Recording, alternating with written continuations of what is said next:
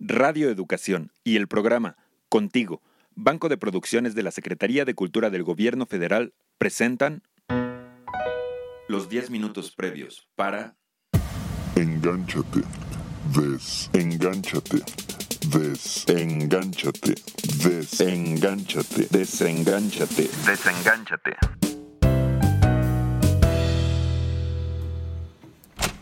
Ay, perdón, perdón. Por fin llegué, Irra. Pensé que era más tarde. Ah, para nada. Todavía faltan 10 minutos para estar al aire. Oye, qué gusto que sí nos tocó hacer este programa, ¿verdad? Sí, me encanta poder compartir el micrófono contigo. Oye, Irra, muchas gracias por la información que me has estado mandando. Me ha servido muchísimo. Ay, qué bueno, Marce. Mira que yo creo que en el tema de las adicciones lo mejor es estar bien informado, ¿no te parece? Pues sí, eso es básico. Por ejemplo, ¿sabrán los chavitos el daño que causa beber alcohol en exceso? Pues yo creo que la mayoría lo sabe, pero como es una sustancia permitida socialmente, pues pocos nos detenemos a pensar en las consecuencias. Y lo más grave, Irra, es que ahora el consumo de alcohol se está dando en chavitos mucho más jóvenes. Sí, no manches, ahora son muy comunes las fiestas de adolescentes en las que el alcohol corre a manos llenas, como diría mi mamá. Y lo malo es que a esa edad el cerebro todavía no termina de desarrollarse. Está inmaduro. Por eso el alcohol interfiere, por ejemplo, en el proceso de conexión entre las neuronas y además afecta a otras áreas, como la encargada de la toma de decisiones y de los cinco sentidos, la que controla la coordinación de nuestros movimientos, la que está a cargo de los procesos involuntarios como la respiración y el control de la memoria. Oye, qué grave, ¿no? Eso quiere decir que el alcohol, a fin de cuentas, deprime nuestro sistema nervioso, aunque es común que pensemos que nos desinhibe. Ah, bueno, es que si te tomas dos o tres copitas, pues te pones alegre, interactúas con la concurrencia, cuentas chistes y demás. Pero cuando bebes en exceso pierdes la coordinación, te andas tambaleando, se te traba la lengua y ves borroso. Y si sigues bebiendo puedes llegar a un estado de inconsciencia y hasta puede darte una congestión alcohólica, lo que en algunos casos llega a provocar la muerte. Qué fuerte, Isra. Ay, perdóname, déjame contesto este mensaje rapidísimo. Baba, dale, mientras yo me sirvo café, que todavía tenemos unos minutos. Listo, ya, perdón, perdón. Oye, Isra, ¿y de qué dependerá que unas personas se emborrachen más rápido que otras? Yo siento que de varias cosas. De si comiste antes, de tu estado de ánimo, hasta del ambiente. Sabes que tienes razón, pero lo grave es que el abuso en el consumo de alcohol puede incidir en más de 200 enfermedades. ¿Te imaginas? Bueno, eso leí. Pues mira que si hablamos de cifras, te diré que en nuestro país el 55% de la población que ha bebido alcohol inició su consumo antes de cumplir 17 años, ¿puedes creerlo? Bueno, pues yo no sé en Colombia cuánto porcentaje de la población, pero yo creo que deben ir de la mano, ¿eh? Y aquí, en México, el 23% de las muertes por accidentes de tránsito con conductores intoxicados con alcohol ocurre en jóvenes de entre 15 y 24 años de edad, y la primera causa de muerte en jóvenes son los accidentes automovilísticos, de los cuales el 52% corresponde a conductores que se encontraban bajo los efectos de alcohol u otra droga. Una experiencia de este tipo tuve yo. Si te acuerdas, ¿no? Que te conté el otro día. Afortunadamente no pasó a mayores. Pero la cruda moral a veces es peor. Desde entonces, ay, me di cuenta de que las adicciones pueden poner en peligro tu vida y la de los que te rodean. Pero también aprendí que la decisión de alejarte de ellas es solo de uno mismo. Claro. Aunque afortunadamente existen personas e instituciones que pueden contribuir a la recuperación física y emocional de quienes son o fueron adictos, ¿eh? Pero ¿sabes, Marce, qué es lo más importante? Obvio desde mi punto de vista, claro. Por un lado, informarte lo más posible sobre las drogas y las adicciones. Y por la otra parte, mantener estrecha comunicación con tu familia. Pensarás que suena choro, ¿verdad? Pero eso es realmente efectivo. Estoy totalmente de acuerdo contigo, Irra. El saber qué efectos provocan las drogas en nuestro organismo y qué tanto lo pueden dañar es muy importante. Mira, te voy a compartir un ejemplo que me dio un médico hace tiempo. Déjame tomar papel y lápiz. ¿Qué pasa cuando el alcohol entra a nuestro cuerpo? El viaje, lógicamente, pues empieza en la boca, ¿no? De ahí el alcohol llega al estómago, donde se queda el 20%. El 60% va al intestino. ¿Y de ahí a dónde crees?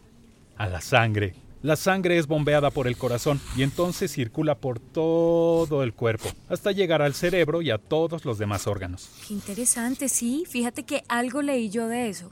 Recuerdo que es el hígado el que procesa el alcohol Exactamente lo convierte en desechos, y la intoxicación llega cuando la cantidad de alcohol ingerida es mayor a la que el hígado puede procesar. Y es entonces cuando también se producen las alteraciones de las que hablábamos hace unos minutos. Así es, pero insisto, el problema se presenta cuando ya no podemos controlar las cantidades que ingerimos. Es cuando nos volvemos adictos. Y el volvernos adictos, pues tarde o temprano trae consecuencias. Pues claro, la adicción al alcohol puede provocar cirrosis hepática, hipertensión arterial, disminución del apetito, afectaciones al sistema digestivo y una deficiente absorción de los alimentos que se ingieren, además de aumentar notablemente la necesidad de vitaminas en el organismo. Y bueno, a lo mejor menos grave, pero...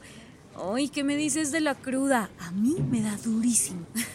No, bueno, la cruda es una de las peores experiencias que he tenido en la vida. Y de alguna manera sí es grave porque de acuerdo a algunos científicos es la primera etapa del síndrome de abstinencia, lo que te lleva a seguir bebiendo descontroladamente. Oye, Isra, siempre he tenido una dudita. ¿Cómo saber si soy alcohólica o no? Bueno, es que ya sabes que ahora dice uno, soy un bebedor social o yo solamente tomo con mis amigas. Pero resulta que vas cada ocho días a fiestas o ves a tus amigas cada dos veces por semana o como yo tienes un vinito en el refri. Sí, ¿verdad? Pero mira, que hay dos elementos que debes tomar en cuenta.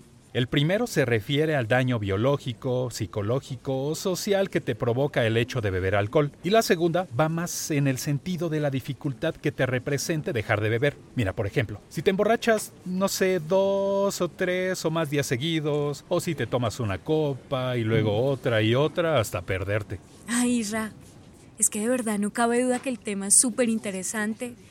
Pero ¿sabes qué? Me quedo con lo que dijiste hace rato. Lo mejor es estar bien informado. ¡Fue madre! ¡Ay! Perdóname, Isra, esa es una expresión súper colombiana. Es que ya casi entramos al aire.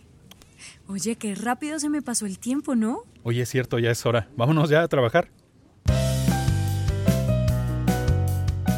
Prevenidos en 3, 2, 1.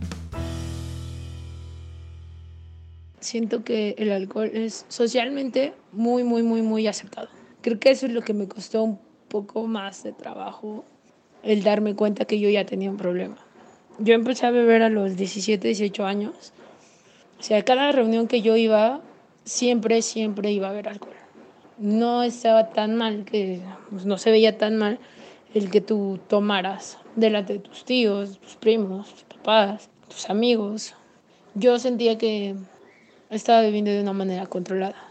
Cuando sentí que la manera de beber ya me estaba ganando, o sea, que el alcohol ya me estaba teniendo así en el suelo. Fueron dos, dos cosas muy, muy fuertes que me pasaron. Una fue el no saber cómo llegué a casa y eso me causó un conflicto muy grande porque no, no me acordaba de nada. Fue horrible, fue la experiencia más horrible que tenido en mi vida. Afortunadamente me encontré rodeada de personas, muy buenos amigos, que me ayudaron a llegar a casa con bien. Yo sé que no todo el mundo corre con esa misma suerte y, y en la otra sí fue así el perder el trabajo. O sea, yo dije, realmente tengo que hacer algo porque no puedo estar así, no quiero seguir así, no quiero estar en esos pasos, no quiero perder a mis amigos, no quiero perder más trabajos, más cosas importantes para mí. Ya no está tan chévere andar en la fiesta y no saber cómo llegaste a casa, no está tan chido seguirla durante cuatro o cinco días o quitándote tus responsabilidades. Yo de ninguna manera quise jurar. Para mí no, sentía que no iba a funcionar tanto. Digamos, no soy tan devota a, pero yo decía, no, o sea, yo sí lo tengo que hacer o lo voy a dejar, va a ser por mí. Va a ser porque yo ya no quiero despertarme sin saber qué pasó, no quiero perder más cosas, no quiero perder otro trabajo, no quiero, no quiero perderme de, de circunstancias. Entonces no, no quise volver a eso, o sea, dije basta. Me encontré con personas que realmente me hicieron ver y entender que, que no habría que sacar así los problemas. Que si quería llorar, podía llorar. Que si quería gritar, podía gritar. Que si quería reír, podía reír sin necesidad de eso.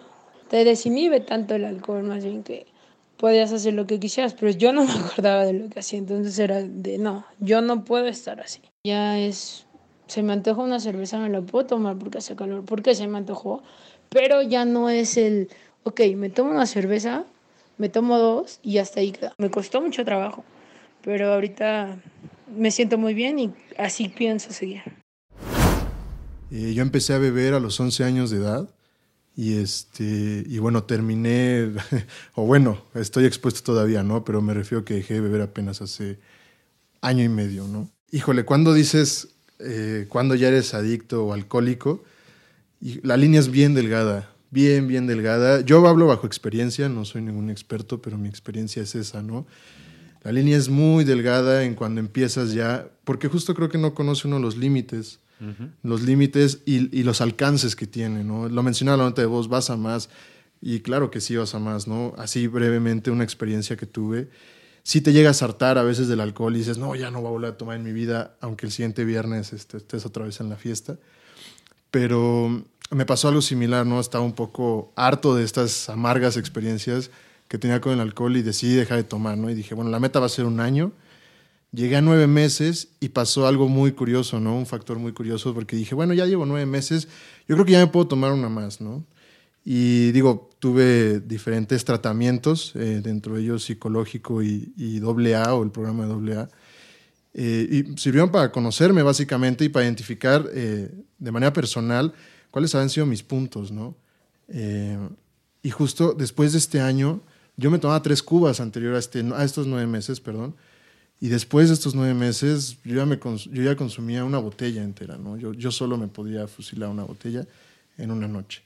¿no? Entonces, sí es exponencial, ¿no? Cuando uno no conoce sus límites y habemos algunos que no tenemos esta capacidad de, eh, de control, ¿no? Porque alguna vez me dijo una persona eh, que me ayudó mucho, me dijo, analicemos un poquito tu historia y dime cuándo fue la única vez que te tomaste una sola cerveza híjole, hacer el reencuentro y decir, no, ni en una comida familiar, siempre pedí dos o tres o cuatro y ya al final fue pues llevándome a más, ¿no? O sea, ya empezaba con una cerveza, un six, una caguama y terminaba con una botella encima, ¿no? Y, y bueno, eh, sí, sí es muy desagradable.